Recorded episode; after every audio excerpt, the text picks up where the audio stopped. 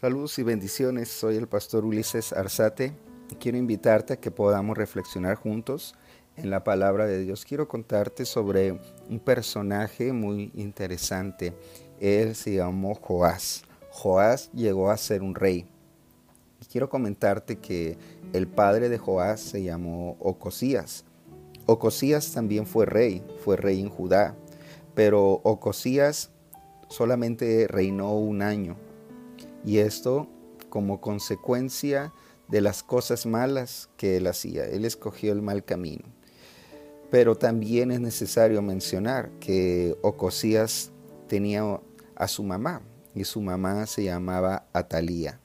Atalía era una mujer perversa, era una mujer eh, sanguinaria, eh, idólatra, impía, era mala. Y dice la palabra de Dios que eh, Atalía daba consejos o aconsejaba impíamente a su hijo, el rey Ocosías.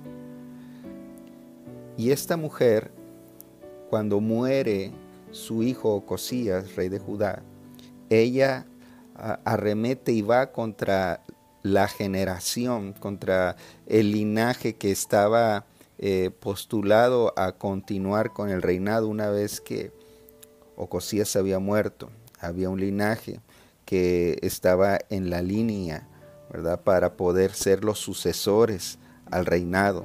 Y ella acaba y da muerte a cada uno de ellos sin compasión. Pero el Señor usó la vida de una mujer llamada Josabet, que era esposa de un sumo sacerdote llamado Joiada, y ella toma a el pequeño Joás, muy pequeño, y lo lleva y lo guarda y lo esconde en el templo del Señor. Por seis años estuvo escondido y resguardado el pequeño Joás. Ahora el sumo sacerdote, Joiada, se había hecho cargo como si fuese un padre, como si fuese un mentor de la vida de este pequeño. Él le enseñaba el temor de Dios, él le enseñaba los consejos de la palabra, los principios. Y este jovencito a los siete años es levantado como rey en Judá. Segundo de Reyes, capítulo 12.1, dice, en el séptimo año de Jehú comenzó a reinar Joás y reinó cuarenta años en Jerusalén. En el nombre de su madre fue Sibia de Berseba. Y Joás hizo lo recto ante los ojos de Jehová todo el tiempo que le dirigió el sacerdote Joiada.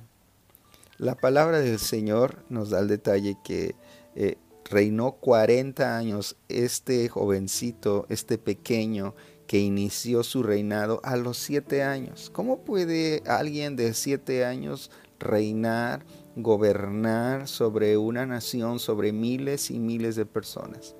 La respuesta a esta pregunta la tenemos en quién lo respalda, quién está detrás de este pequeño. Y lo que estaba detrás de este pequeño era el buen consejo de la palabra de Dios. Las escrituras estaban gobernando eh, Judá a través de este sacerdote que ponía esas semillas de sabiduría, que ponía esas semillas de entendimiento en Joás, el pequeño rey. De manera que cuando es levantado Joás, ah, viene ahora a ser derrocada Atalía, que tomó el gobierno al haber pensado que había terminado con todo el linaje real, todos aquellos que podían tener la oportunidad de tomar el reino, el gobierno. Ella creyó haber acabado con todos pero el Señor siempre tiene a alguien que va a cuidar que su propósito continúe, aun cuando las tinieblas quieran levantarse con toda su fuerza. nada puede ser dañado cuando está dentro de la protección del Señor. Y mientras que su padre Ocosías reinó un año, eh, Joás reinó cuarenta. Ahí está la diferencia, el respaldo del consejo. Cuando nosotros seguimos el buen consejo, vamos a permanecer y vamos a hacer proyectos que van a ser duraderos y que van a, trascender en medio de los tiempos malos. Así que Joás siguió el consejo de este sumo sacerdote Joiada, pero llegó el tiempo en el cual este sacerdote cumple 130 años. Llegó su día de su muerte. Y aquí tristemente pues el rey Joás comenzó a irse separando de los consejos que desde niño había recibido, los principios que un día se habían establecido en su corazón.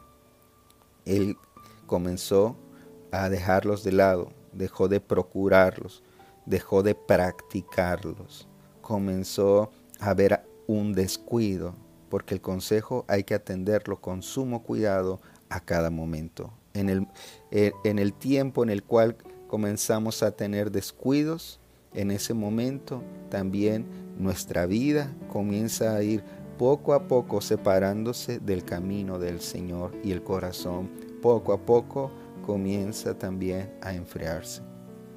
Así que los consejos son sumamente importantes. Ahora el pequeño ya era una persona madura, se había convertido ya en todo un rey. Pero cuando muere su mentor, Joiada, él comienza a, rodearse de otros príncipes y esos príncipes traen otro tipo de consejos.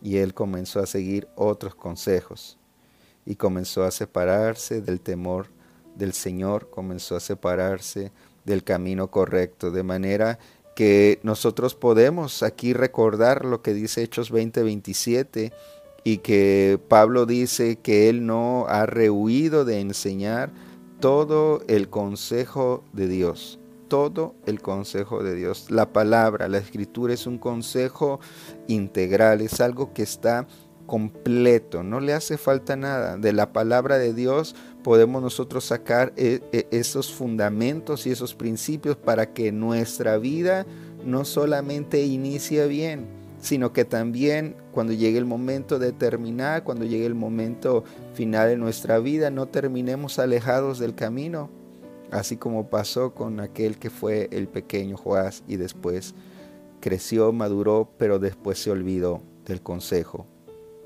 Nosotros creo que ninguno de nosotros quisiéramos que nuestra familia termine mal. ¿Qué necesitamos para que termine bien? Pues para que termine bien debemos de seguir el consejo, el consejo de la escritura. Nuestro matrimonio no tiene que terminar, no tiene que terminar mal. No, ¿qué tenemos que hacer? Tenemos que poner fundamentos y no quitar eh, esos principios de nuestra vida ahí vas a tener el respaldo, la seguridad, ahí vas a tener una garantía, ¿verdad? De que Dios será nuestra fortaleza en esos momentos más difíciles. ¿Por qué? Porque la palabra es como una brújula que te va a llevar siempre a la orientación verdadera, a la orientación que es correcta, aún en los momentos más complicados. Así que no podemos nosotros escoger cuáles sí, cuáles no, tener un momento en el que sí seguimos los consejos y después otro en el que nos portábamos mal eh, deliberadamente y, y decir ahorita no, no es así. Si queremos no solamente comenzar bien, sino terminar bien, nosotros tenemos que abrazar la palabra. Esto es a lo que yo te invito en este momento, en este tiempo. Vamos hoy al consejo bíblico otra vez. Volvamos a abrazar con toda nuestra fuerza como si de ello dependiera nuestra bendición, como si de ello dependiera nuestro futuro, como si de ello dependiera nuestra vida. De hecho, así es. Todo depende de cómo nosotros nos aferremos a la palabra de Dios. No es suficiente comenzar bien, hay que terminar bien. Y seguir el consejo de Dios te dará la fortaleza, la fuerza suficiente para poder permanecer en bendición y en victoria hasta el final. No te olvides de los buenos consejos que has recibido. No te olvides de todas aquellas personas que Dios usó para darte una palabra, para darte un consejo correcto. Dios siempre te va a hablar aún a través de las personas y de personas que quizá pensaste que no. Uno de los nombres del Señor es que Él es consejero y Dios usará personas para traerte esa orientación. Te invito a que volvamos al consejo bíblico. No escojas consejos dentro de la palabra. La palabra toda, completa, hay que tomarla, hay que abrazarla, hay que aferrarnos a ella, porque todo depende de ahí. Entonces, comencemos bien y terminemos bien. Un abrazo para ti. Dios te bendiga.